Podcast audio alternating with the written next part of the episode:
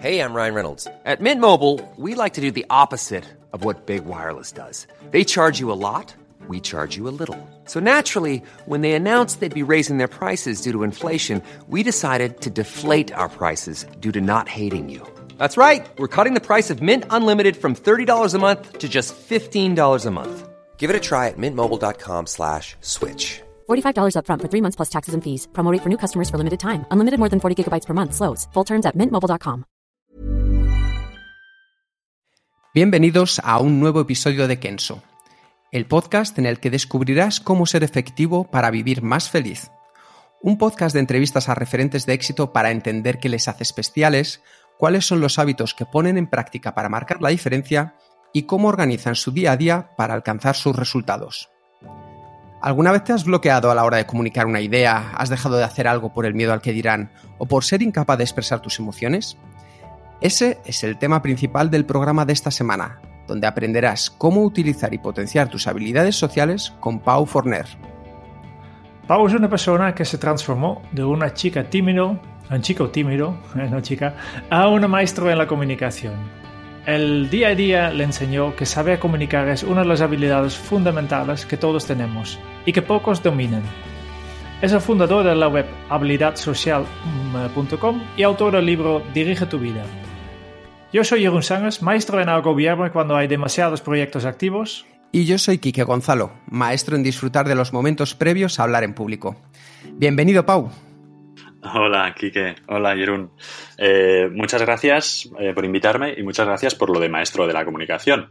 creo, creo, que es un, creo que es un título que me queda muy grande, pero bueno, voy a intentar, voy a intentar acercarme tanto como pueda eh, durante esta entrevista. Seguro que los oyentes al final van a descubrir al final de esta entrevista ese potencial que tienes. Eh, Pau, para comenzar, desde muy pequeño fuiste un chico tímido, de los que, como dices tú, se sientan al final de la clase y ven con frustración cómo sus amigos salen con las chicas que le gustan. La pregunta es, ¿ser o no ser? ¿Uno nace o se hace tímido? Y quien dice tímido dice huidizo, miedoso, cortado.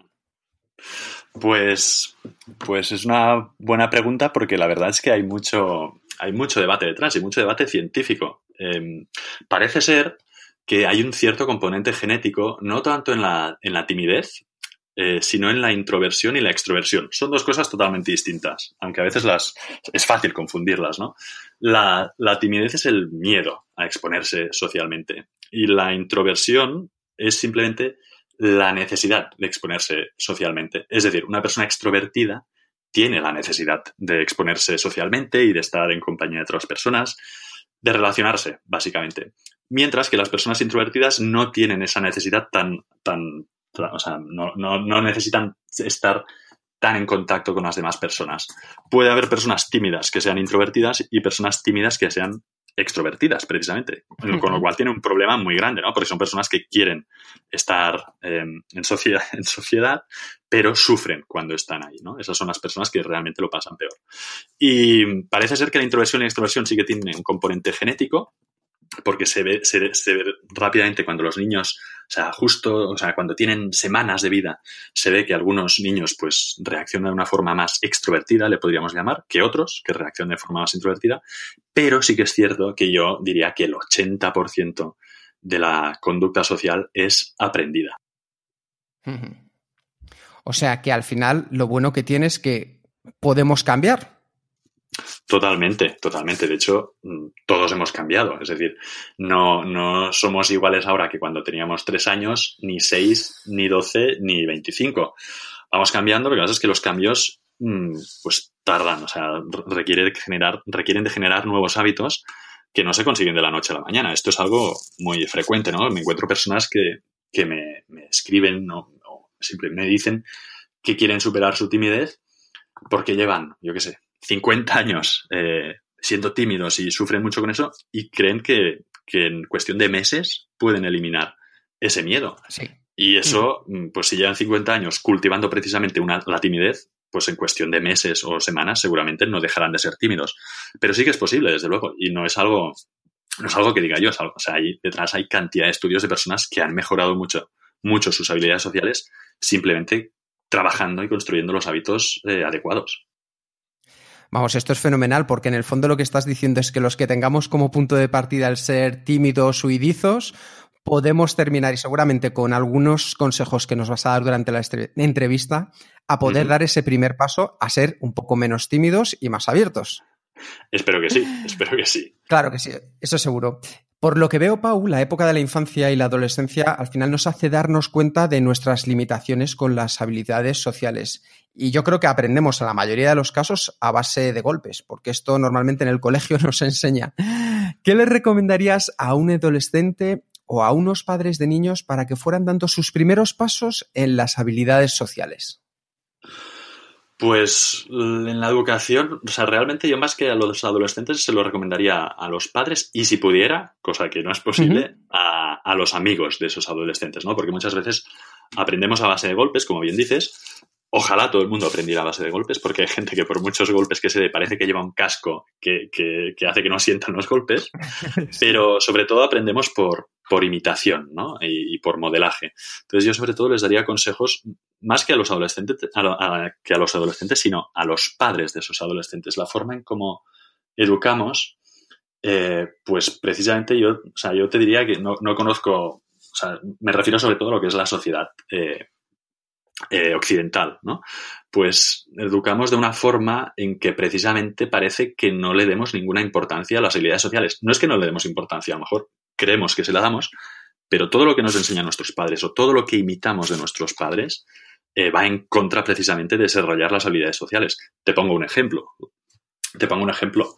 Em, o sea, nosotros tendemos a hablar de forma muy eh, objetiva, muy neutra, o sea, basada en hechos. Es decir, Em, voy al cine y veo una película y cuando me encuentro con mis amigos les digo, esta película es genial, tenéis que verla, por poner un ejemplo. Sí. Y estoy hablando de, hechos. ¿eh? Me, estoy, mostrando una realidad inflexible, o sea, donde esa película es genial. Y no hay otra discusión. Esta película es genial. Bueno, a lo mejor es genial para mí, pero para otra persona que la vea, pues a lo mejor no es tan genial. Y eso lo que hace es que generemos unos mensajes inmóviles, ¿no? Eh, tú eres mm, un vago, por, poner, por decir algo. es algo que los padres dicen mucho a sus hijos, ¿no? Sobre todo cuando se enfadan con ellos. Es que eres un vago. O sea, esta forma de definir las cosas, decir que las cosas son, crea mucho conflicto, porque porque, pues, porque crea una realidad inflexible. O sea, es, una, es una persona que está definiendo esa realidad y si yo estoy en contra, pues tengo que discutir con ella. Sería mucho más sano, por ejemplo, que los padres hablaran, mm, utilizaran más una comunicación emocional. ¿eh? O sea, yo voy al cine, por decir algo, veo una película que me gusta y cuando me encuentro con mis amigos, en lugar de decirles, esta película es genial, les digo, esta película me ha encantado. Aquí ya no hay discusión. Es decir, nadie puede discutirme mis emociones, nadie puede discutir que esa película me haya encantado. A lo mejor para otra persona la película no vale nada, pero a Pau esa película le ha encantado. No hay conflicto, ¿sabes? O sea, mis emociones son mías, son propias y nadie me las puede discutir.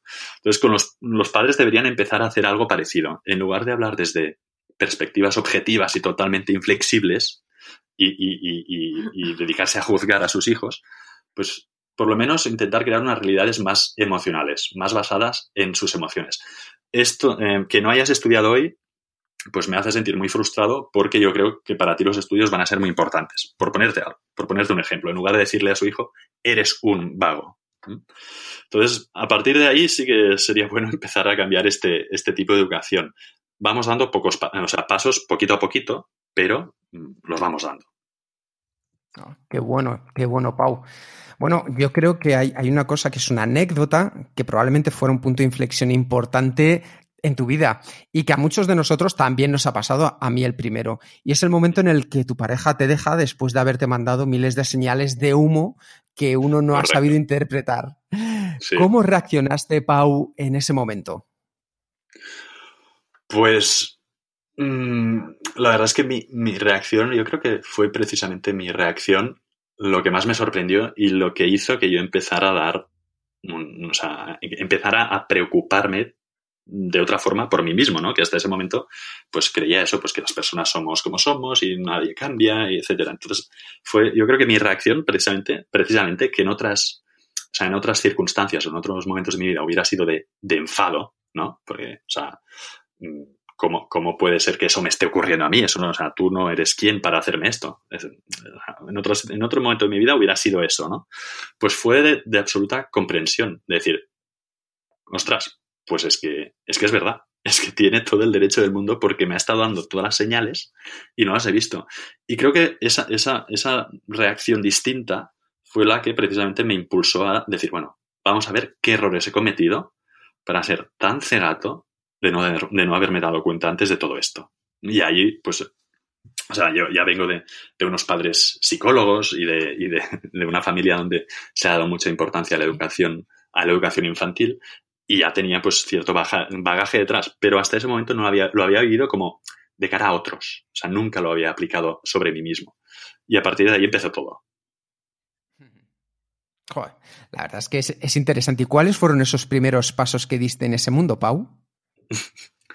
Pues sobre todo, yo te diría que por mi bagaje que es, yo soy licenciado en biotecnología, que es una, no tiene nada que ver con lo que hago actualmente en absoluto, pero es una carrera muy científica, muy de leer estudios científicos, de interpretarlos, de entenderlos. Siempre me ha gustado mucho la ciencia, ¿no?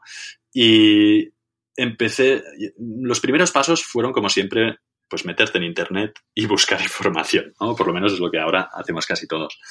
Pero claro, lo que encontré, pues me pareció pobre, me pareció pobre, me pareció vago, me pareció los, me pareció que repetían los mismos tópicos que hemos estado leyendo y escuchando desde siempre y que no nos ayudan. Es decir, mm, el, típico mm, eh, o sea, el típico, el típico consejo, ¿no? Para, para cuando alguien tiene miedo escénico de, pues, respira hondo y sube como si, o sea, y, cree en ti y imagínate a tu audiencia desnuda. O sea, esos típicos consejos que todo el mundo lee pero que no sirven para nada, en el fondo, pues a mí me sabían a eso, precisamente, a un cuento chino. Así que dije, oye, voy a ver, voy a buscar la ciencia que hay detrás de todo esto, porque estoy seguro que hay psicólogos sociales que están investigando.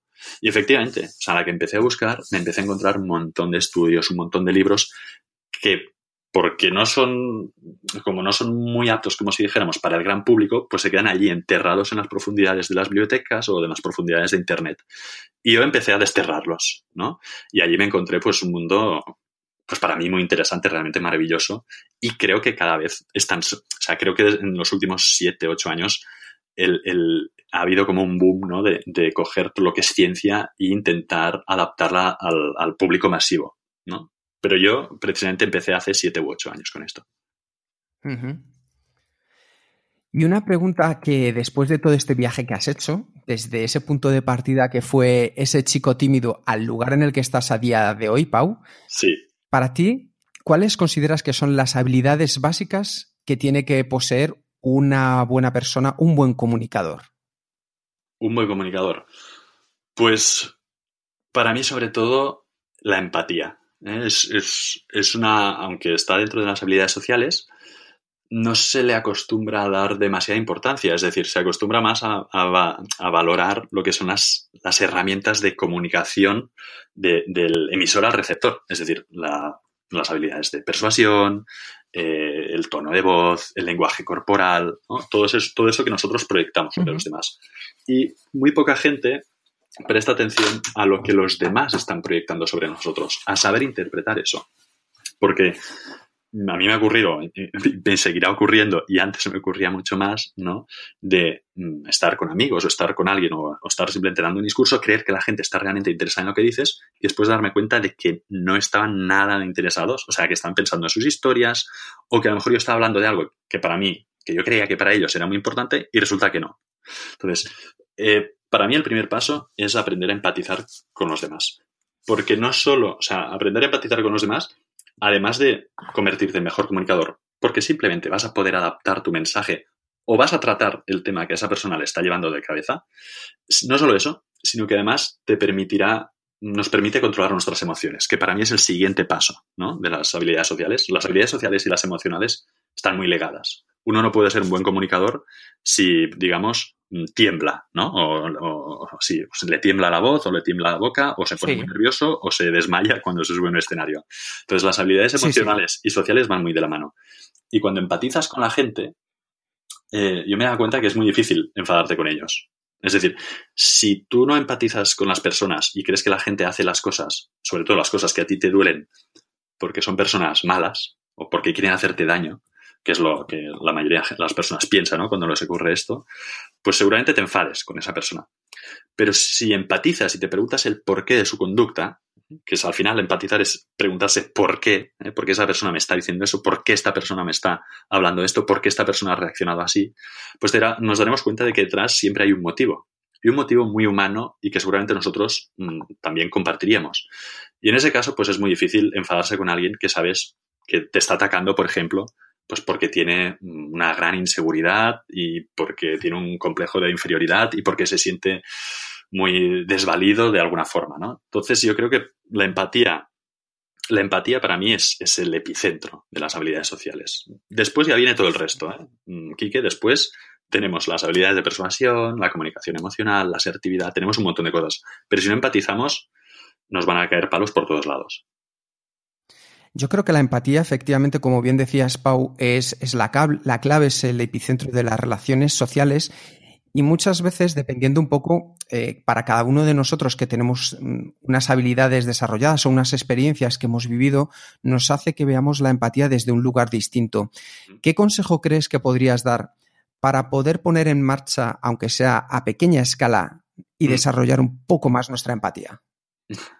Pues, pues mira, hay, hay estudios que dicen, o sea, hay estudios que, que, que han demostrado que algo tan sencillo como leer eh, ficción, novelas de, ficción, desarrolla la empatía. En el, hecho de tener, o sea, no es como una película, ¿no? Donde los personajes seguramente están, o sea, te tienen que explicar el personaje mucho más rápido, ¿no? Porque al final la película dura una hora y media o dos y ves cuatro pinceladas del personaje. No ves sus pensamientos, ¿no? En los libros sí que te explican los pensamientos del personaje y tal, en las películas no, solo ves lo que hace.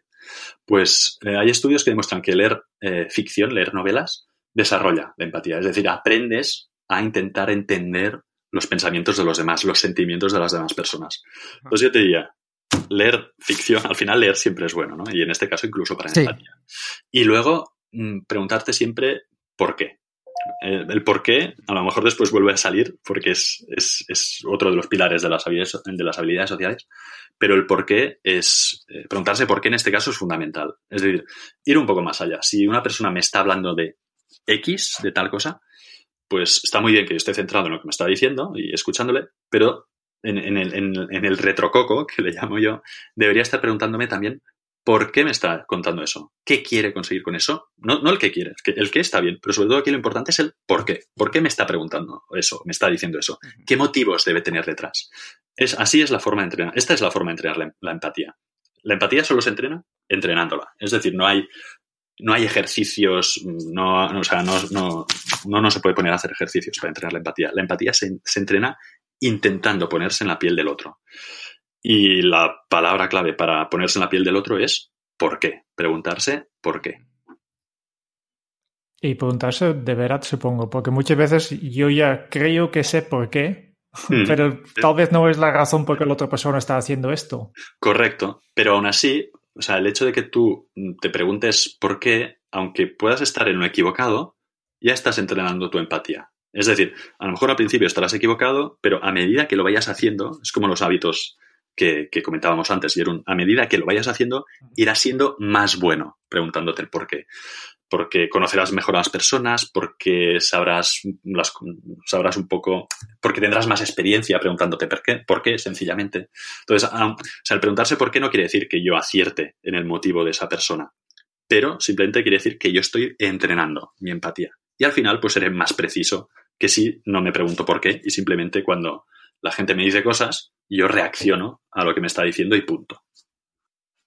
Una pregunta que yo creo que también es importante al respecto de lo que estabas diciendo. Eh, antes nos estabas hablando que como epicentro al final está la empatía y después el siguiente paso sería controlar las emociones. Mm. ¿Puedes contarnos un poco más, Pau, por favor, mm. acerca del el control de las emociones y la importancia que puede tener en nuestro día a día, por favor? Pues sí, sí, porque es un tema que, es un tema complejo donde hay muchas, muchas, muchas corrientes científicas, ¿eh? mm, pero sí que es cierto que parece ser que últimamente una, una corriente, un método, ¿no? Que se llama compromiso y aceptación, parece ser que es el que está dando mejores resultados, ¿no? Para controlar las emociones. A ver, el control emocional, control emocional no, no existe, es decir, no se pueden controlar las emociones. Las emociones parten del, del, del, inconsciente. Entonces, es, yo no conozco a nadie que sea capaz de controlar, o a lo mejor, a lo mejor algún monje budista sí que es capaz, pero yo no conozco a nadie que sea capaz de controlar sus sueños, ¿no? Y por lo tanto, nadie que sea capaz de controlar su inconsciente. Entonces es muy difícil controlar las emociones. Eh, y esto es hacia donde va un poco ahora toda la tendencia, ¿no? La tendencia más, científica. El control emocional es, es, es, lo que llamamos control emocional, ¿no? Aunque, como digo, no es posible, es fundamental pues porque si no, por muchas habilidades sociales que yo tenga, por muy buen comunicador que yo sea, por muy asertivo que yo sea, si cuando mi novia mm, me dice algo o mi amigo me dice algo que no me gusta, mm, a mí eso me, llena de ira, por decir algo, seguramente todas esas, todas esas habilidades que yo he cultivado desaparecen. O sea, seguramente desaparezca, en aquel momento esté cegado por la ira y diga cosas que probablemente mm, pues después termine arrepintiéndome. Entonces, el control emocional es clave para estas situaciones tensas, ¿no? Que es realmente donde, donde nos jugamos todo. ¿Eh? En, los momentos más emocionales, o sea, los momentos más emocionales son aquellos donde nos jugamos todo. Pues una discusión con una pareja, una discusión con el jefe, eh, una presentación en público. Entonces, el control emocional en este sentido es fundamental para, para que luego nuestras habilidades sociales puedan brillar. ¿Cómo gestionar las emociones? Pues eh, tengo que deciros que las emociones no se gestionan, las emociones se aceptan. El problema, el problema de mucha gente es que intenta luchar contra sus emociones, porque es algo que nos han repetido hasta la saciedad, hasta la saciedad ¿no? Eh, ¿Cuándo nos lo repiten? Cuando somos niños, precisamente, ¿eh? que es algo que decíamos antes. ¿Qué ocurre si yo soy un niño de 5 años y, no sé, se me cae la piruleta al suelo y me pongo a llorar? ¿Qué me dice mi madre cuando me ve llorando? Me dice, mm, no llores, ¿sabes? Ya estamos aquí. Me está diciendo, lo que me está diciendo es que una emoción que yo siento de dolor, de tristeza, de lo que sea, que luche contra ella, que la haga desaparecer. Entonces nos creemos, nos, o sea, nos hemos creído que esto de las emociones es tan fácil como eso, como decirle, como, como simplemente mm, anular la emoción y ya está. Y lo que se ha demostrado, además, se ha demostrado en estudios, es que cuanto más luchamos contra una emoción, cuanto más la intentamos reprimir, más fuerza coge esa emoción. Y, entonces, con las emociones, lo que está claro es que si luchamos contra las emociones, si intentamos reprimirlas, si cuando yo estoy nervioso intento relajarme, si cuando estoy nervioso intento relajarme, voy a conseguir precisamente el efecto contrario. Lo que funciona es, si yo estoy nervioso, tengo que aprender a actuar con esos nervios. Yo no voy a poder dejar de estar nervioso. Seguramente vosotros, pues, eh, hacéis presentaciones en público y impartís talleres. O sea, yo estoy convencido de que al principio, cuando empezabais a dar vuestras ponencias o impartir talleres, estabais nerviosos. Pero, mm, sí. Ah, por, supuesto, como todos, pero hacíais esos talleres o dabais esas ponencias con nervios. Es decir, no esperabais a hacer desaparecer esas emociones para después actuar y dar la ponencia, sino que dabais la ponencia con nervios. Y lo que la gente tiene que entender es que las emociones no nos definen, nuestro, no tienen por qué definir nuestro comportamiento. Yo puedo hacer algo con miedo, yo puedo hacer algo con nervios. el problema está en luchar contra esas emociones. Pero si yo acepto que soy capaz de hacer eso, eso con nervios o con miedo, lo voy a terminar haciendo. Y ese es el único camino para ir aceptando nuestras emociones y para que yo, Pau, que todavía me sigo poniendo muy nervioso cuando doy charlas en público, sepa que me voy a poner nervioso cuando estoy dando la charla al público en el público, pero eso no va a impedir que dé la charla. Y esa es la forma de vencer este tipo de miedos. Pau, nos estábamos centrando ahora, por ejemplo, en unas habilidades que pueden ser más negativas. ¿Sucede lo mismo en cuanto a la aceptación con las habilidades que son más positivas? Es decir, hay gente que de por sí disfruta mucho ya de, esa pequeña tensión, ese pequeño estrés antes de unas presentaciones, antes de entrar a ver un cliente. Para potenciar también esa sensación positiva, Mm. ¿Es también la aceptación o hay algo más que podríamos hacer? No, o sea, si es una sensación, si es una sensación agradable, eh, está bien recrearse en ella. las emociones, como te comentaba antes, es muy difícil ah, luchar contra ellas. También es muy difícil, pero, perdón, en cambio, sí que es fácil recrearse en ellas para que cojan fuerza. Es decir, si pongo un ejemplo, no quiero poner ejemplos tristes, Quique, pero a veces es más fácil entender lo negativo, ¿no? O sea, si yo estoy triste y me dedico a irme a un bar a beber whisky porque mi novia me ha dejado y cada, cada vaso de whisky sigo pensando en mi novia, seguramente terminaré peor de lo que estaba antes de entrar en el bar, ¿no? Es decir, cuanto más piense en eso, en lo que me hace infeliz en este caso, pues más importancia le voy a dar. Pues con las emociones positivas ocurre exactamente lo mismo. Es decir, si yo disfruto, debo permitirme disfrutar. Si yo voy a ver un cliente y me siento confiado y me siento, he tenido un buen día y llevo mm, la última, la semana pasada he tenido tres visitas con clientes y las tres han ido genial, coño, pues voy a, voy a recrearme en eso. Voy a decir, qué, buen, qué bueno que soy, qué bien que lo hago. No hay ningún problema por hacer eso, en absoluto. Al contrario, seguramente llegue a ese cliente, a ese nuevo cliente o, potencial cliente con más energía que si mm, he tenido una semana muy buena, pero estoy allí sentadito en, la, sala de espera sin pensar nada y simplemente ojeando el hola, por poner, por decir algo. Claro. Claro. Entonces, perdón, Kike, eh. respondo sí recrearse en las emociones positivas es maravilloso. Vale. Eh, cuando, has hablado de la empatía, ¿no? has dicho el, eh, nos has explicado el ejercicio de preguntar por qué. Sí. Em, También vale la pena hacerlo con las emociones. De preguntarte por qué, por qué tengo miedo, por qué me siento feliz. pues sí, pues efectivamente vale mucho la pena preguntarse por qué. Porque es, una pregunta que casi nunca nos hacemos, ¿no? Y, es una pregunta súper potente. Y en las habilidades sociales también, ¿eh? Ahora vuelvo, ahora te respondo a la pregunta, Vieron, pero cuando estamos hablando con alguien, ¿no? Lo típico es, es, hablar de qué es, ¿no? Mm, cuando estamos conociendo a alguien. ¿A qué te dedicas? Ah, pues soy abogado. Ah, muy bien. Eh, ¿Y qué estudiaste? Pues tal, ¿no? Las personas utilizan mucho la pregunta ¿por qué? Eh, ¿Qué?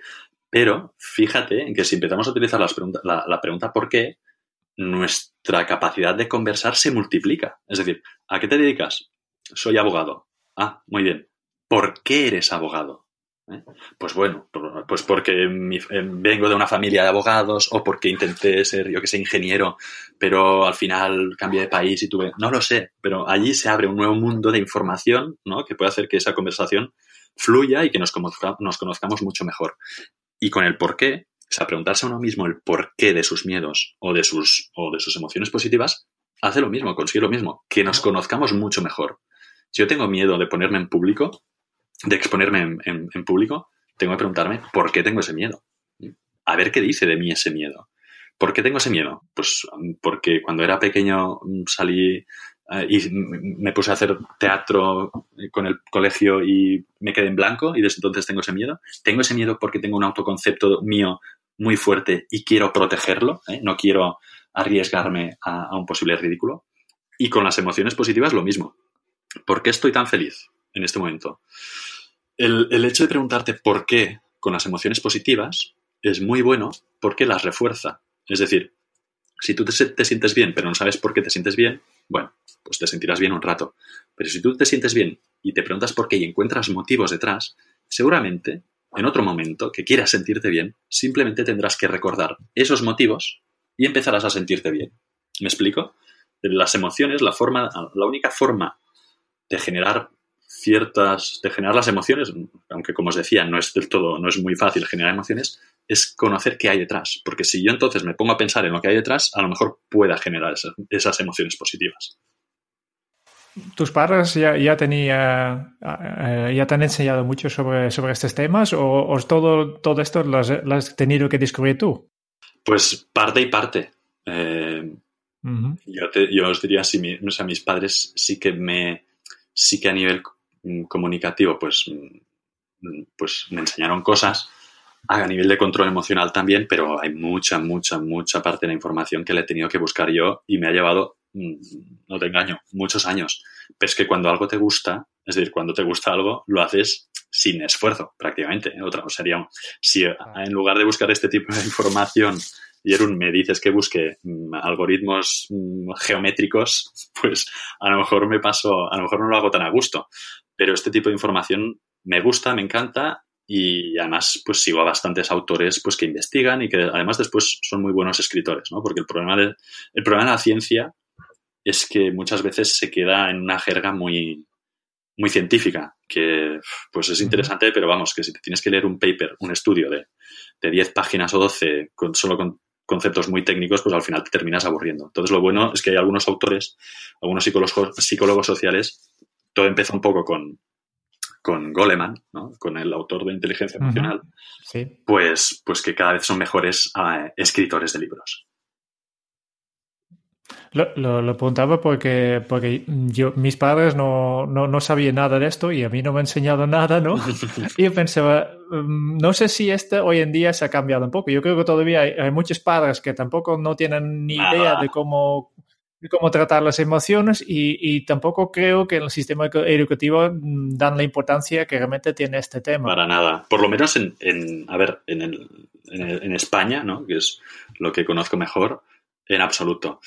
Sí que sé que hay, hay otros, o sea, hay países del norte de Europa que, eh, que, que lo están intentando desarrollar mucho más. Es decir, que ya sus profesores, o sea, que creo que incluso tienen, mm, que tienen como clases o asignaturas pues de, gestión emocional y de habilidades sociales y que los profesores, en ese caso, pues pasan exámenes para ver, o sea, para ver su, como, cuál es su nivel y para ver qué es lo que le van a enseñar a los alumnos. Creo que por el norte de Europa eso empieza a moverse un poco. Pero desde luego que a nosotros, nuestra generación y, y nuestros padres, nada de nada. Y en el colegio en España ahora mismo, cero patatero. O sea, sales, siempre digo que sales eh, sabiendo hablar latín, pero sin saber comunicarte con las personas de tu día a día. Sí. Sí, eh, es- yo creo que es algo importante. Eh, eh, Una, llevándola ya a los adultos, ¿no? De una persona ahora mismo que está escuchando esto y piensa, "Y mira, oh, qué bien, eh, parece muy fácil, pero yo, yo, yo mi voc- vocabulario pues, de, emocional es muy, muy limitado, ¿no? Correcto. Eh, ¿Por dónde tengo que empezar yo si yo quiero mejorar esto?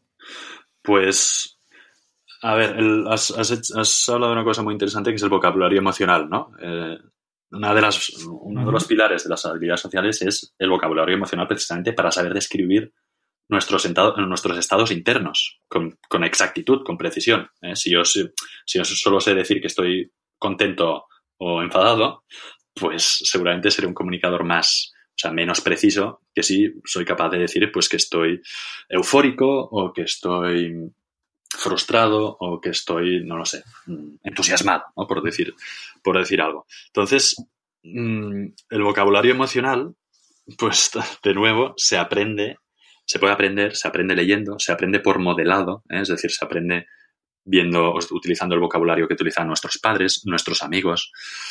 Pero yo creo que sobre todo la gente lo que tiene que, an- antes que ponerse a estudiar el vocabulario emocional o a mejorar su vocabulario emocional, lo que tiene que- que hacer es perder el miedo a hablar de sus emociones. Porque hay muchísimo miedo a hablar de las emociones, ¿no? A hablar de cómo me siento en ese momento.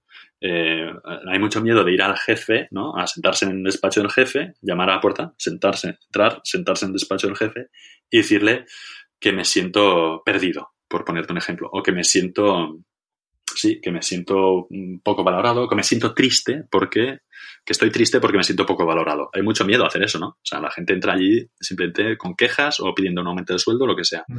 Hay miedo a hablar de nuestras emociones porque creemos que nos exponen. Creemos que nos ponen en una posición de debilidad, ¿no? Que si el otro me conoce, eh, me va a hacer daño, ¿no? Y eh, lo gracioso es que es justamente lo contrario. Y esto no me canso, no me canso de repetirlo nunca. Es decir, hay 50.000 experimentos y 50.000 estudios que precisamente lo que dicen es que cuanto más conocemos a una persona, mejor nos cae, mejor la queremos tratar, más empatizamos con ella y más ganas tenemos de ponernos en, su piel y de ayudarla. Eh, cuando conocemos a alguien de verdad, cuando tú, o sea, no- imagínate en una conversación muy íntima con un amigo tuyo, ¿no? Pues que se abra contigo y te explique, pues, qué le está, qué está pasando, qué, cuál es su momento vital, qué le está ocurriendo. Tú no tienes ganas de reírte de esa persona. Tú lo que tienes ganas es de escucharla, de ayudarla.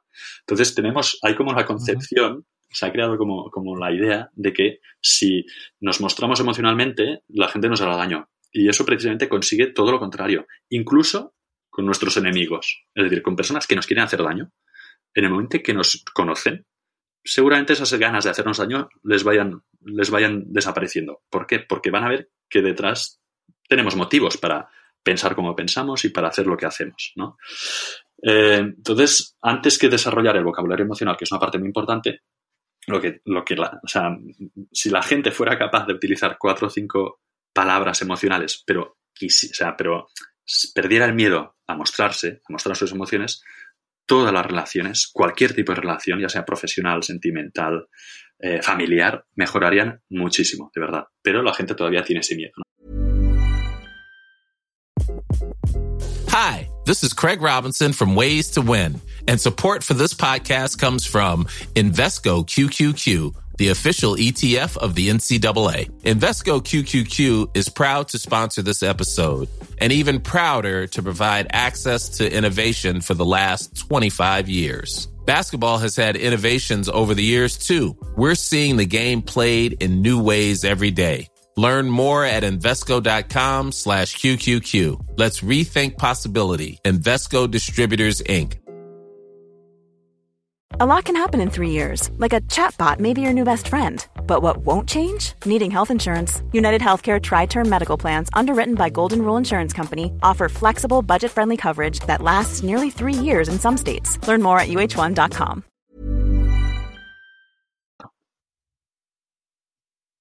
Um, todo lo que explicas de, de tener miedo, de, de no, de no mm, querer parecer una persona débil, uh -huh. eh, me suena muy masculino. Sí. Y esto me, me, hace pensar, ¿hay alguna diferencia en, en esto del tema de, de, gestión de emociones entre, entre hombres y mujeres? Mm, sí que hay diferencias, sí, sí, sí, sí que es cierto que hay diferencias, pero no tantas como, como uno podría creer. Es decir, sí que es cierto que, que las mujeres en general viven más sus estados emocionales. ¿eh? sus estados emocionales pueden, ser, pueden perdurar más en ellas. La intensidad es parecida, ¿eh? pero la duración sí que es cierto que puede ser, pues, pueden durar un poco más los estados emocionales en ellas. Pero todo el resto, eh, en, ese, en, ese, en, ese, sentido, los hombres todavía tenemos un poco que aprender de ellas, porque ellas sí que están mucho más en contacto con sus emociones. Por, por, su forma, o sea, por la educación que han recibido, porque, porque suelen, como tú decías, ¿no? El, el, hombre no habla de sus emociones, ¿no? El macho ibérico no, no habla de cómo se siente, el macho ibérico solo actúa, ¿no? Y es como un bárbaro y es un cafre. Entonces, los hombres, los hombres culturalmente no hemos hablado tanto de nuestras emociones como ellas, y eso lo que he conseguido es que ellas sepan estar más en contacto con sus emociones y en algunos casos incluso manejarlas mejor. Aunque sí que es cierto que ciertos estados emocionales, como puede ser la depresión, ¿no? estados emocionales negativos en estos casos, pues les pueden afectar a ellas durante más tiempo. Son seres más emocionales. Y en es... Pero eso no quita lo mismo, ¿eh? que ellas crean, igual que los hombres, que eh, hablar de sus emociones en según qué mm, ambiente, ¿eh? pues en ambiente profesional, por ejemplo, las, ponga, las pone en una situación de debilidad. Cuando, insisto, es todo lo contrario. Yo siempre pongo el ejemplo, eh, eh, un ejemplo, el ejemplo de Bill Clinton, eh, cuando, cuando estaba luchando para ganar las elecciones, en, creo que era en el 92, ¿no? que se estaba peleando con, con Bush padre, si no recuerdo mal, se estaba peleando con Bush padre y con otro candidato que ahora no recuerdo, y Clinton quedaba un mes para las votaciones y Clinton iba en la cola de iba en la cola de intención de voto con un 30% solo.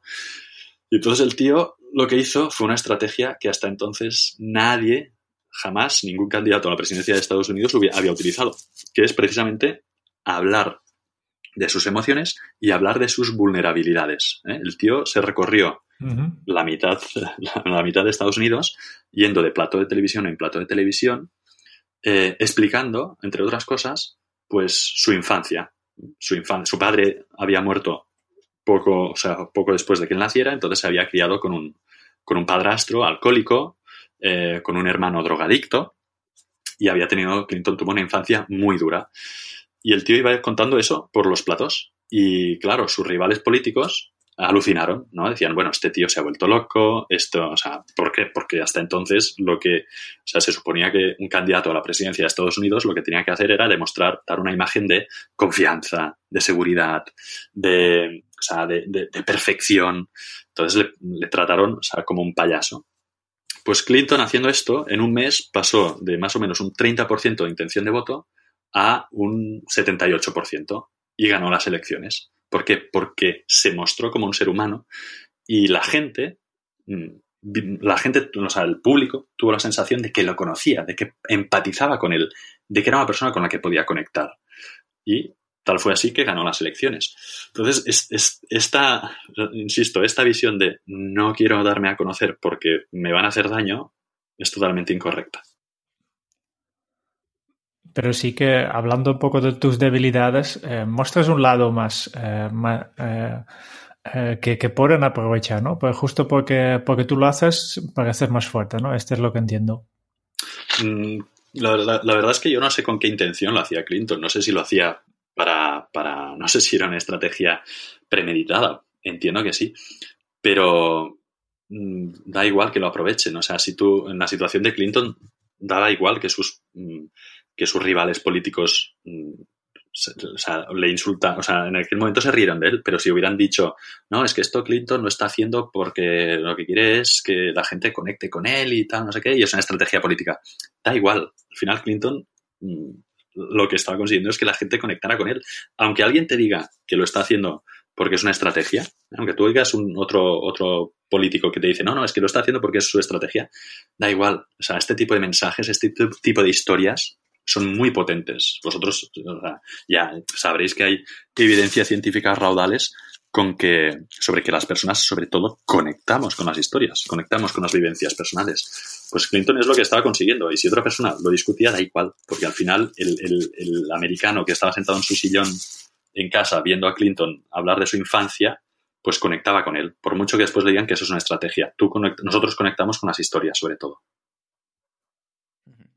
Pau, tú has trabajado y ayudado a muchas personas a través de los servicios que ofreces. Si nos tuvieras que decir un poco en general, ¿cuál es aquella habilidad social que marca un antes y un después cuando trabajas con las personas? Mm. ¿Cuál sería esa habilidad? La idea social que marca un antes y un después cuando trabajas con otras personas eh, en un entorno profesional, ¿entiendes? Sí, eh, al desarrollar, eh, al desarrollar, cuando trabajas con estas personas, ¿cuál es la habilidad que cuando de repente la descubren las personas con las que trabajas, les marca ah, un antes y un después? Vale. Pues yo. Mm, yo diría que sobre todo, sobre todo, sobre todo, sobre todo, es la asertividad. Hay, muy hay pocas personas o sea, se habla mucho de la asertividad, pero hay pocas personas que realmente sepan, sepan lo que es y cómo utilizarla. Y yo creo que cuando les enseño a las personas la forma en que se han estado comunicando hasta ahora, eh, que ha sido, como decíamos antes, en base a, hechos objetivos, eh, a esto es así, tú eres asá, yo soy así. Cuando ven que hay, existe otra forma de comunicarse que les puede, o sea, que, que parte de ellos, ¿eh? que se llama la, perspectiva subjetiva, es decir, en lugar de utilizar tantos mensajes tú, tú eres así, tú me has hecho esto, tú me has tratado mal, empezar a utilizar la perspectiva objetiva. Yo me siento así cuando tú haces eso. Es un ejemplo muy, muy concreto. ¿eh? Eh, me he sentido, la verdad es que me he sentido muy mal cuando mm, delante de toda esa gente me has dicho que mi informe tenía faltas de ortografía. Esto es un mensaje asertivo y lo que no sería un mensaje asertivo es, tú me has puesto en ridículo delante de toda esa gente, ¿vale? Entonces, e, es, viene a decir lo mismo, pero una forma es para la perspectiva subjetiva y la otra es la perspectiva objetiva. Entonces, las personas es algo tan sencillo como empezar a utilizar menos la palabra tú y empezar a utilizar más la palabra yo. Y esto cuando las personas lo empiezan a utilizar, Existen muchos más matices. Detrás de, esto, Kike, existen muchos más matices porque también tengo que empezar a hablar de mis emociones, ¿no? Cuando hablo de yo, sobre todo, esto ya detrás me obliga a poner emoción, una emoción, ¿eh? Yo opino, yo me siento, yo considero. Em, pero el hecho de simplemente empezar a hablar de yo, yo, yo, yo, aunque parezca muy egoísta, ¿no? de siempre hablar de uno mismo, es la forma en que conseguimos varias cosas. La primera es que los demás no se sientan agredidos. Muchas, muchas personas que son poco asertivas tienden a, sin quererlo, eh, poner a los demás, a las demás personas a la defensiva. Porque si yo entro en tu despacho y te digo, mm, eres, eh, eres un mal compañero porque me acabas de poner en, ridículo delante de toda la empresa, tú a lo mejor reacciones de forma defensiva. ¿Por qué? Porque tú no te consideras un mal compañero y consideras que tampoco, seguramente no consideres que me has puesto en ridículo, simplemente consideres que has hecho tu trabajo, que era, pues si había un informe con faltas de ortografía o que no sé qué, no sé cuántos, pues tenías que ponerlo en conocimiento de las personas que tenían que saberlo. Entonces ahí ya tenemos un conflicto montado. En cambio, si yo entro en el, tu despacho y te digo, cuando has hecho esto, cuando has expuesto esto, me he sentido mal porque he sentido que me, como si me estuvieras poniendo en ridículo de la empresa, ahí es otra historia. ¿eh? Ahí ya no te estoy acusando, ya no hay una acusación, estoy hablando de mí, de mis sentimientos, de cómo me siento yo y de, lo que, de mi estado interno. Entonces ahí seguramente lo que consigue de ti es una respuesta mucho más eh, emocional, mucho más empática mm, conmigo. Digas, oye, pues disculpa, no era mi intención hacerte sentir así. De la otra forma, seguramente tenemos un conflicto. Entonces yo diría que la asertividad, que este tipo de asertividad es lo que cuando las personas lo empiezan a utilizar, se dan cuenta de que es muy fácil ser asertivo, se dan cuenta de que es muy fácil decir que no. Hay muchas personas que tienen miedo a decir que no, ¿no? Porque creen que las otras, los demás reaccionarán mal o que les caerán peor o que no sé qué. Pues de esta forma es muy fácil decir que no, es muy fácil solucionar conflictos, es muy fácil evitar conflictos, es muy fácil mm, declararse, declarar tu amor a una persona, es muy fácil todo, en el fondo, es muy fácil comunicarse si empezamos a hablar de nuestro, de nuestro estado subjetivo. Entonces yo diría que lo que más cambia la vida de las personas es empezar a utilizar esto. Justo con, lo que estabas hablando de la perspectiva objetiva y la asertividad, te quería preguntar, porque me ha parecido muy interesante y era la pregunta que tenía en mente. Uno, por un lado, eh, ¿puedes explicar de manera llana y sencilla para la gente qué es la asertividad desde tu punto de vista? Mm. Y dos, que lo has sacado tú a colación.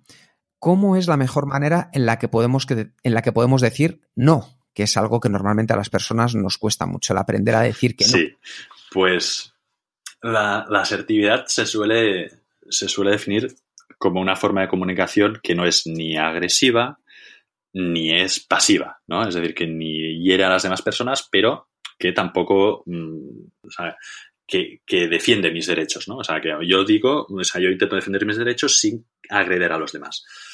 Sí, me parece una definición correcta, pero para mí, al final, la asertividad es mm, la capacidad para, para expresar mi estado emocional y que eso llegue, o sea, y que la otra persona que tengo delante lo llegue a entender. Al final viene a ser lo mismo. Si yo expreso mis estados emocionales, la persona que tengo delante difícilmente se va a sentir agredida. Y si yo expreso mis estados emocionales, seguramente me va a costar menos decir no porque hay un motivo detrás. Y ahora vengo, o sea, ahora te respondo a la segunda pregunta, que es el, el cómo decir que no. Pues dando un motivo, precisamente. Es decir, cuando decimos que no, hay, he leído por allí ¿no? que hay técnicas como la del disco rayado, ¿no? que es una técnica muy clásica, que lo que dice es que, que cuando alguien te pide algo y tú quieras decir que no, simplemente conviértete en un disco rayado y repite 50.000 veces que no. ¿eh? Es decir, o dice, oye, ¿me puedes acompañar al cine este fin de semana? No, no puedo acompañarte.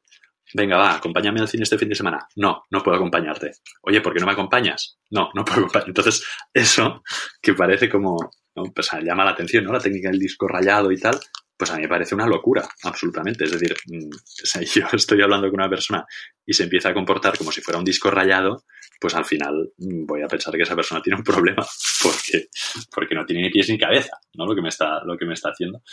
Em, entonces, para decir que no, hay que intentar dar porqués, básicamente porqués. De nuevo sale aquí la importancia de la palabra porque, que en las relaciones sociales es fundamental. Cuando damos, a, lo mejor os suena un estudio que se hizo en su momento, em, que se hizo, creo que era en la Universidad de Texas, ¿no? Que donde había, se hacía, o sea, básicamente un alumno bajaba a la sala de fotocopias em, y se encontraba con una hilera de gente haciendo cola. Y el experimento era que ese alumno, pues, se intentaba colar, se intentaba pasar por, por delante de la, de la hilera de, gente. Eh, entonces veían, pues, cómo reaccionaba gente según lo que le dijera, lo que les dijera. ¿Os suena, o, sea, ¿os suena este estudio? Es, sí, Sí, sí, pues, te conozco. Pues básicamente lo que ocurría es que cuando el alumno bajaba, se encontraba la gente haciendo cola, cuando les decía, eh, disculpad, em, tengo cinco, cinco páginas, ¿puedo pasar antes?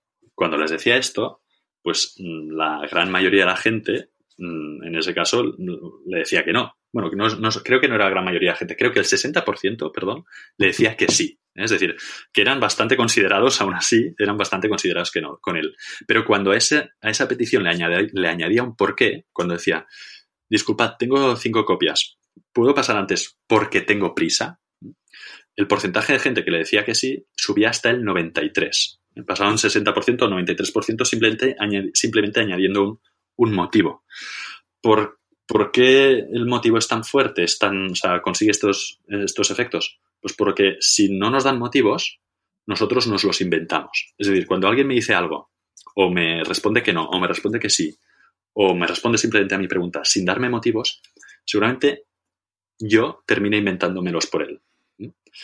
Eh, porque sí, porque nosotros los huecos de nuestra mente, cuando tiene huecos de información, lo que hace es rellenarlos.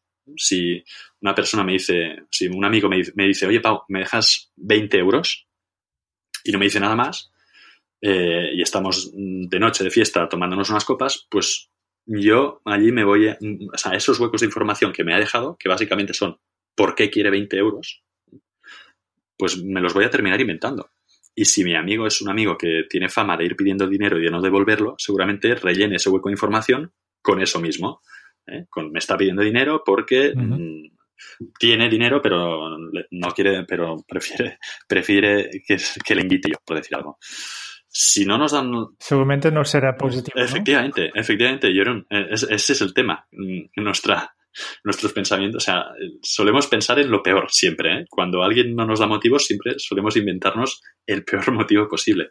No, lo hacemos de forma voluntaria, es inconsciente, pero lo hacemos. Entonces, si en, el experimento este de, de la fotocopiadora, cuando la gente no recibía ningún motivo y simplemente veían que se acercaba un chico que les decía, oye, ¿me dejas pasar?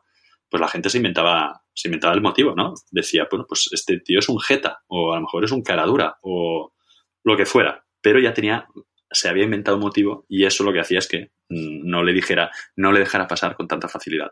En el momento que nos dan un motivo, por muy tonto que sea, como porque tengo prisa, ¿no? Que en este caso es como bastante evidente, si alguien me pide pasar, es seguramente porque tiene prisa, lo que está haciendo es evitar que yo rellene ese hueco de información con mi imaginación y ya no me voy a inventar un motivo negativo. Entonces, para decir que no, hay que hacer más o menos lo mismo. Es decir, simplemente hay que decir que no con un motivo. Oye, ¿me acompañas al cine? Oye, no puedo porque pam, pam, pam, pam. Y si queremos que el motivo sea todavía más fuerte, y es una técnica, es una herramienta que, que he probado varias veces y que además varios de mis alumnos prueban y les va muy bien, eh, lo que tenemos que construir es un motivo basado en nuestros valores.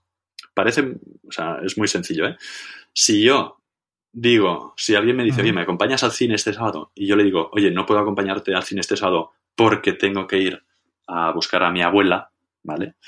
Pues a lo mejor esa persona pues diga, oye, pues vale, no pasa nada, ya iremos el siguiente. O a lo mejor esa persona me diga, oye, pues mira, mm, ves a buscar a tu abuela y justo cuando la estés dejando, paso yo, te recojo con el coche y vamos.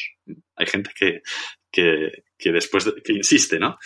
Es, pero si yo utilizo un motivo basado en mis valores, por ejemplo, eh, ¿puedes acompañarme al cine este sábado? Y yo le digo, oye, no puedo acompañarte este sábado porque tengo trabajo y tengo la norma de no salir de casa los días que tengo trabajo.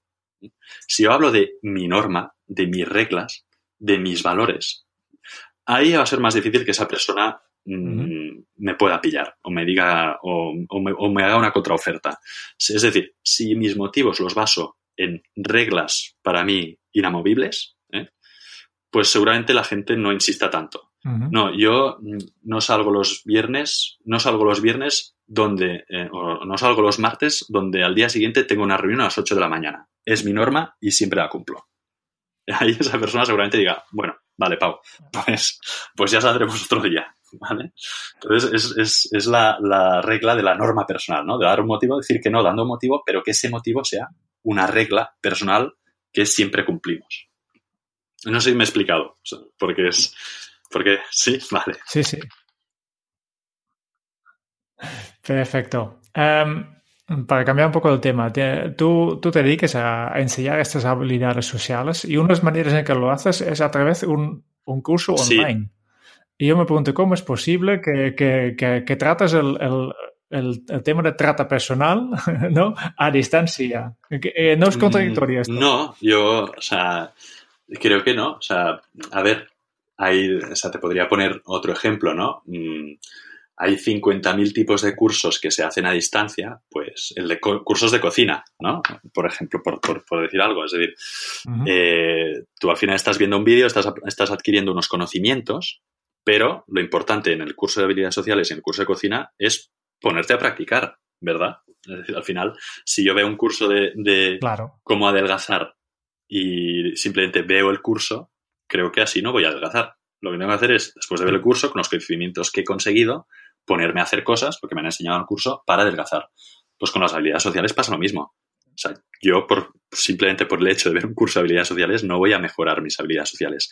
Tengo que coger la información de allí y ponerme a, practicarla, ¿no? Entonces, em, y además hay, hay, tengo casos de éxito y no solo eso, sino que hay varios estudios donde se ha demostrado que la formación a distancia tanto en las habilidades sociales como emocionales, consigue resultados muy positivos.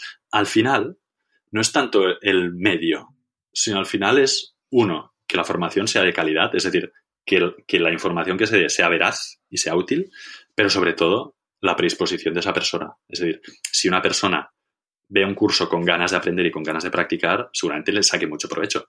De la misma forma que si una persona va a un taller práctico con otras personas, y no tiene ningún interés en hacerlo, ¿eh? simplemente va allí por obligación, pues seguramente no le sirva para nada. Entonces, mm, aunque sea un curso, aunque sí que es cierto que es está relacionado con relacionarse con personas, se puede aprender de la misma forma que hacemos cursos para aprender, o sea, que puedes ver un curso para aprender a conducir y puedes aprender a conducir sin necesidad de estar dentro de un coche. Al final tendrás que hacer la práctica, pero lo que es la teoría, la parte del principio, el método, el formato de vídeo es perfectamente válido. Me, ha llamado la atención justo porque yo creo que últimamente donde hay más problemas de habilidades sociales es justo en el mm. entorno online, ¿no? Que donde no tenemos eh, tanta información. Sí, sí, sí. Em, efectivamente, a, ver, hay, hay lo que es las habilidades sociales. De hecho, yo, tengo un, proyecto un proyecto nuevo. A ver, tengo varios proyectos, pero tengo un proyecto que es, eh, es una web que es unavidaonline.com donde básicamente, además de, de, lo que es la creación de cursos online y de, y de un poco de cómo me gano la vida yo, ¿no? Hoy en día y por qué estoy aquí hoy en Nueva Zelanda haciendo, haciendo esta entrevista, ¿no? Hablo sobre todo de negocios online y de generación, pues, de ingresos pasivos y estas cosas. Pero allí lo que pretendo es un poco también enseñar cómo trasladar estas habilidades sociales al, mundo, al entorno online. Porque es exactamente lo mismo.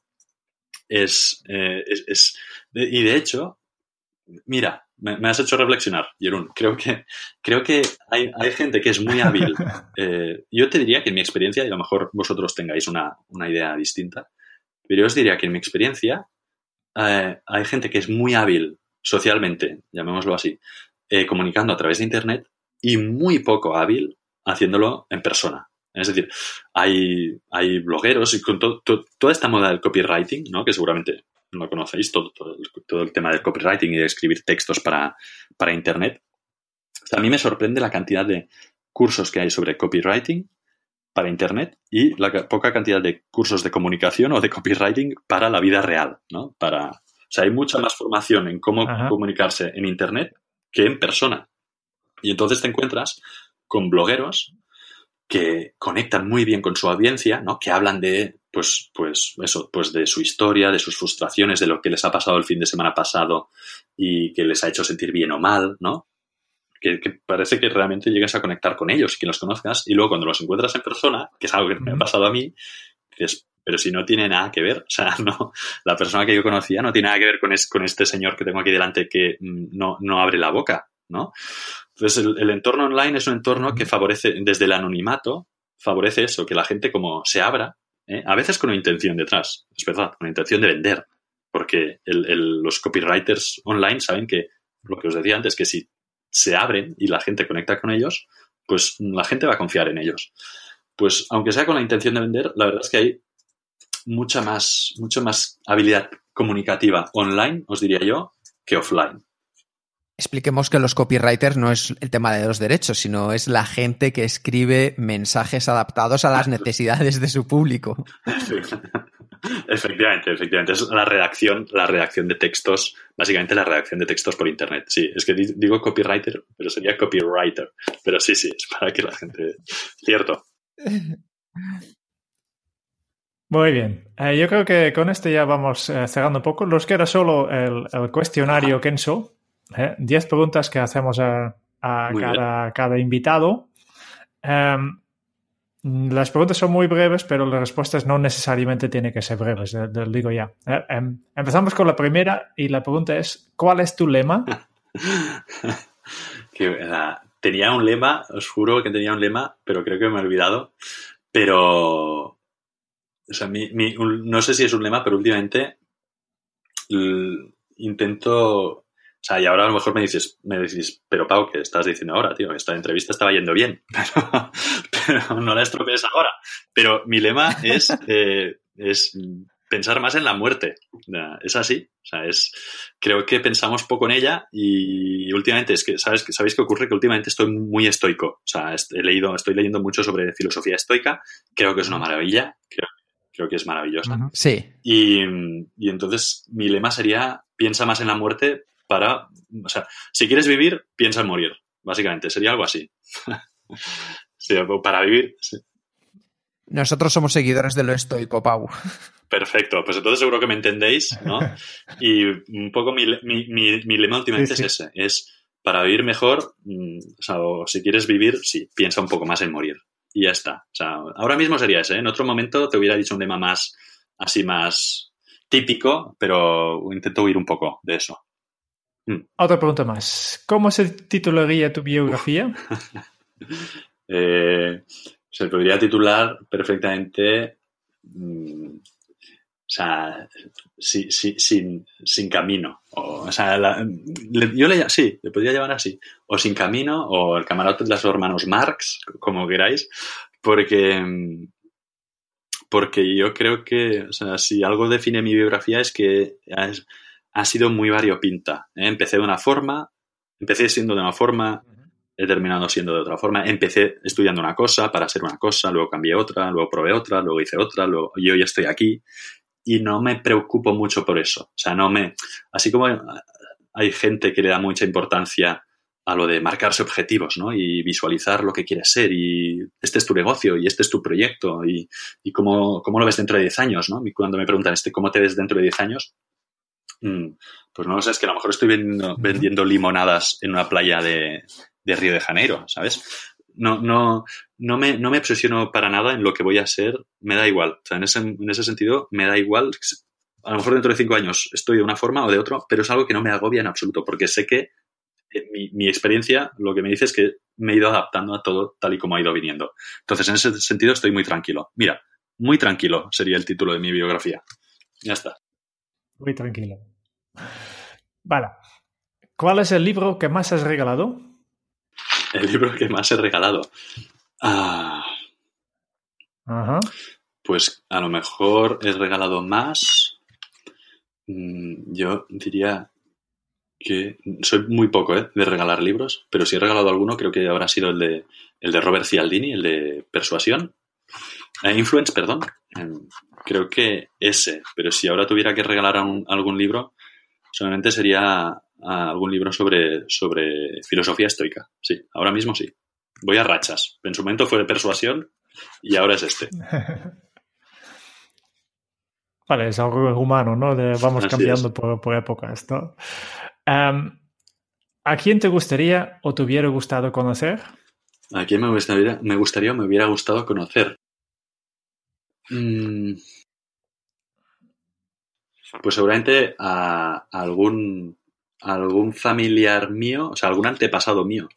Mm, de verdad, no tengo, no tengo, ni tengo ningún interés en conocer eh, grandes personalidades ni grandes personas. No, pues sé, sé que seguramente después a lo mejor me decepcionaría un poco, ¿no? Porque cuando idealizamos mucho a las personas, después vemos que al final son personas como nosotros, como que tienen sus miedos y tienen sus historias y sobre todo cuando haces un trabajo como el mío, que al final terminas conociendo bastante a las personas, te das cuenta de que todos nos parecemos mucho más de lo que creemos, incluso las personas de mayor éxito.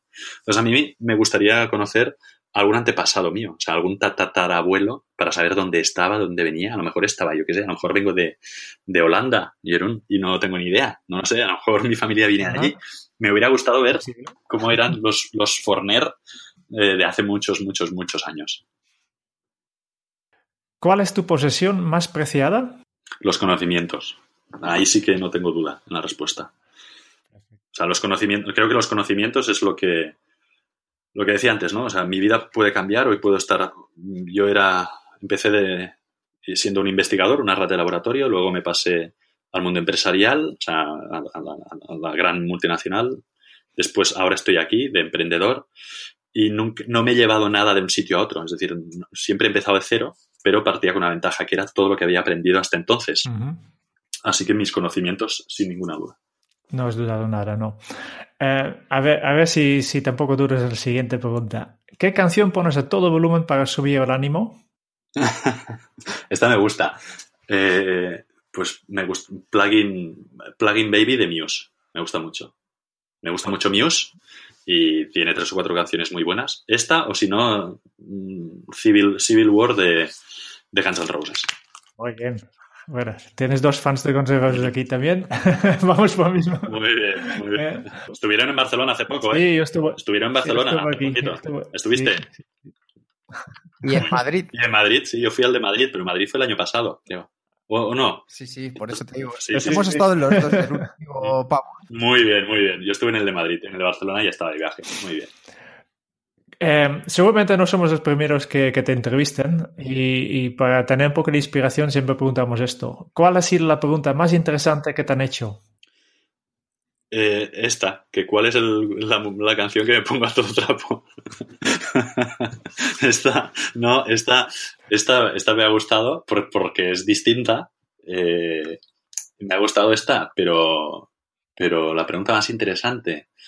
Sí. Mm, es difícil. La pregunta más interesante, a lo mejor, normalmente la pregunta más interesante, solemos decir que la pregunta más interesante que nos han hecho es aquella donde nos, hemos recreado más o nos ha gustado más responder, ¿no? Entonces, eh, no lo sé. A mí me, me gustó una pregunta que me hicieron que es por, la respuesta que di, pero vamos, o sea, al final la pregunta no tenía ningún secreto. Pero así que no, no, lo siento, me quedo con la de la canción. Sí, sí, esta me ha gustado. Me, ha gustado porque dice mucho de una persona, o sea, conocer sus gustos musicales, ¿no? Ahora que sé que os gustan Guns N' Roses, ya os pongo como más cara, o sea, os, visualizo mejor, ¿no? Detrás del podcast os, veo mejor. Entonces creo que os conozco mejor ahora, de verdad. Creo que os conozco mejor ahora que sé que, os, que habéis ido al concierto de Guns que antes. Por un momento pensaba que ibas a contestar eh, la pregunta ¿por qué? Pero no. eso hubiera estado bueno. Eso hubiera estado bueno. Sí. Em, ¿Qué se te viene a la cabeza cuando piensas en la felicidad? Pues sí, se me viene a la cabeza de que, de que es un concepto imposible. O sea, se me viene a la cabeza nada. O sea, se me viene a la cabeza, mm, se me viene a la cabeza el, infinito, básicamente. ¿no? Eh, se habla mucho de la felicidad y existe lo que se llama la ley del esfuerzo invertido, que precisamente dice que cuanto es un fenómeno psicológico, que lo que dice es que cuanto más perseguimos algo, menos, mm, no sé, o sea, más lejos lo vemos, ¿no? Es el hecho de el hecho de saber que estás persiguiendo algo, lo único que hace es reforzar la idea inconsciente de que no lo tienes. Entonces, yo siempre digo lo mismo, las personas más infelices que me encuentro eh, por el mundo son las personas que me dicen que lo que quieren es ser felices. Tal, cual.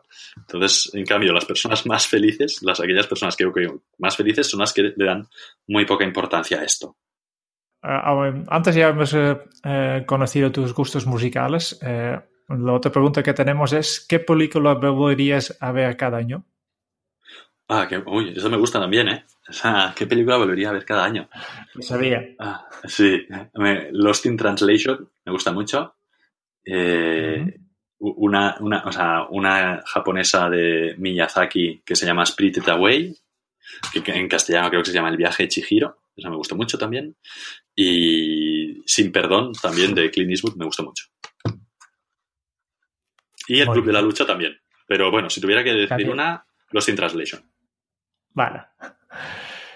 Muy bien, última pregunta ya. Si tuvieras que dejar un mensaje en una cápsula para tu yo del futuro, ¿qué le dirías?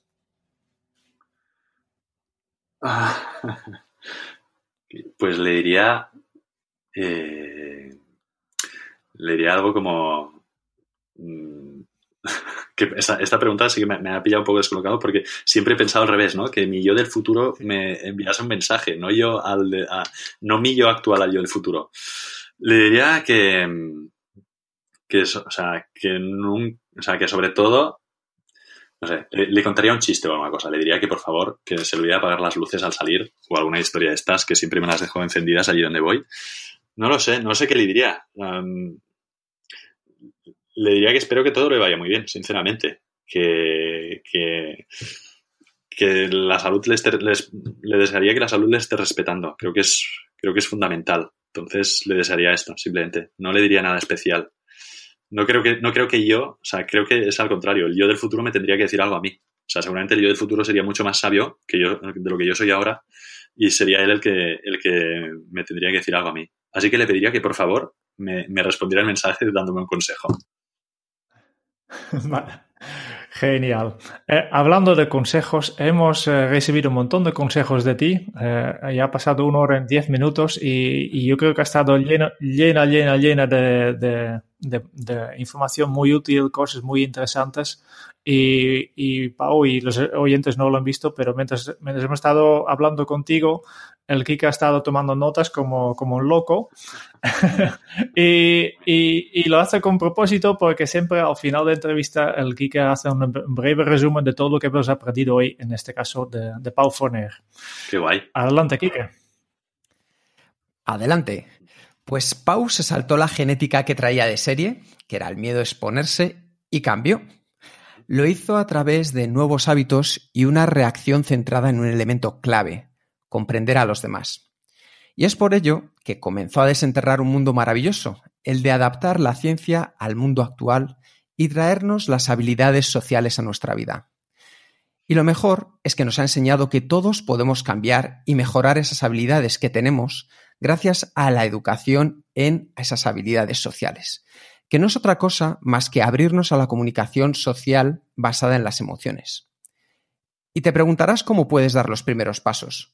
Pues Pau nos ha dicho que el primero sería a través de la empatía, que es el epicentro de las habilidades, que es el preguntarse el porqué de las cosas y saber que detrás de todo lo que las personas hacen siempre hay un motivo. También la empatía nos va a ayudar a adaptar el mensaje y nos permite tener un mayor control de las emociones, que es donde nos vamos a jugar todo. Otra herramienta que ha compartido con nosotros y que podemos aprender y enseñar a los demás es el vocabulario emocional es el punto de partida en el que perdemos el miedo a expresar nuestras emociones, porque al contrario de lo que se suele pensar, exponernos nos hace más fuerte porque conseguimos empatizar y conectar con el otro y así que la relación mejore. Y otra opción, por si quieres un punto más, es la habilidad que marca un antes y un después a las personas con las que trabaja Pau, y es la asertividad. La asertividad es una forma de comunicación que defiende nuestros derechos y la capacidad para expresar nuestro estado emocional y que la persona que tenemos delante lo llegue a entender sin sentirse agredida. Si somos asertivos, nos será más fácil que podamos decir que no. Y si además utilizamos los porqués, así ya daremos motivos más que de sobras para que el otro entienda nuestra decisión. Nos ha explicado que cuanto más luchamos contra las emociones negativas y más las intentamos reprimir, se vuelven más fuertes. Y que lo que tenemos que hacer es aceptar las emociones, tanto en su intensidad como su duración. Y que nos recreemos en las emociones positivas, porque ellas son las que nos ayudan a crear un mundo maravilloso. Muchísimas gracias por el tiempo que has compartido con nosotros y por todas estas ideas, Pau. Pues, Quique, muchas gracias a vosotros esto lo has hecho, vamos, eh, me estoy alucinando, tendrías que dedicarte solo a hacer esto, a hacer, análisis de, de, este tipo de entrevistas, porque lo has hecho, vamos, maravillosamente bien. Así que felicidades, muchas gracias a los dos por haberme invitado. Eh, yo he estado muy cómodo, no sé, no sé vosotros, pero yo he estado muy cómodo y eso creo que siempre es buena señal, que el invitado esté cómodo. Y ha sido un placer enorme y, y espero veros, espero veros pronto. Gracias, Pau. Gracias. Um, también quiero dar las gracias a todos los oyentes que escuchan eh, este podcast de Kenzo. Y si realmente te ha gustado, por favor, suscríbete al podcast en tu aplicación de podcast favorita para recibir automáticamente los futuros episodios. Y por cierto, nuestro podcast ahora también está disponible en Spotify. Y finalmente, si quieres conocer más sobre Kenzo y cómo podemos ayudarte a mejorar tu día a día, puedes visitar nuestra web en kenzo.es. Te esperamos en el próximo episodio del podcast de Kenso, donde Jerún y yo estaremos también, igual que en este caso, con alguien a nivel internacional. Y hasta entonces es un buen momento para poner en práctica un hábito Kenso. Pregúntate el porqué de las cosas que te suceden. Hasta dentro de muy pronto. Chao.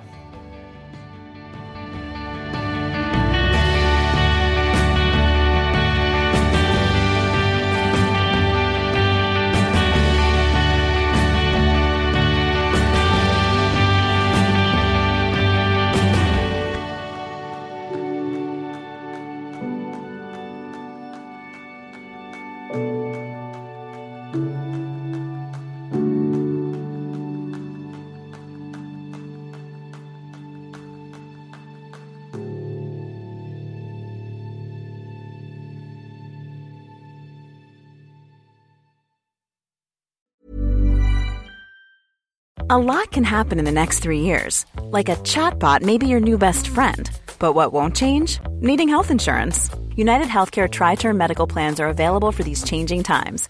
Underwritten by Golden Rule Insurance Company, they offer budget friendly, flexible coverage for people who are in between jobs or missed open enrollment. The plans last nearly three years in some states, with access to a nationwide network of doctors and hospitals. So, for whatever tomorrow brings, United Healthcare Tri Term Medical Plans may be for you. Learn more at uh1.com.